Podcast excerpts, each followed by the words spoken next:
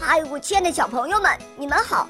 我是你们的好朋友小肉包哦，欢迎大家来到肉包来了。今天肉包会带给大家什么故事呢？赶快一起来听吧！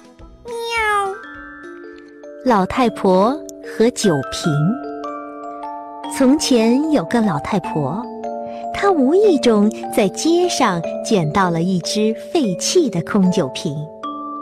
酒瓶非常精致，打开盖子还透出一股醇厚的酒香。啊，这是上等人家才能喝到的好酒呢！老太婆完全陶醉在这浓郁的酒香里了。从那以后，这空瓶就成了老太婆的宝贝。她把瓶子放在鼻尖下，不断摇晃。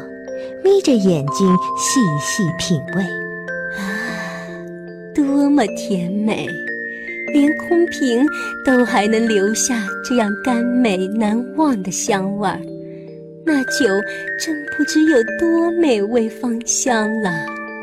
夜里，一只小老鼠以为瓶子里装有什么好东西，于是偷偷打开了瓶盖。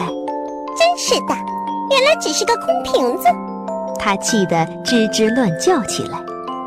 老太婆被吵醒了，她轻轻赶走小老鼠，笑着说：“你这小东西，又怎会懂得美好的事物所留下的影响会是多么深远？”这故事是说。美好的事物总让人难以忘怀。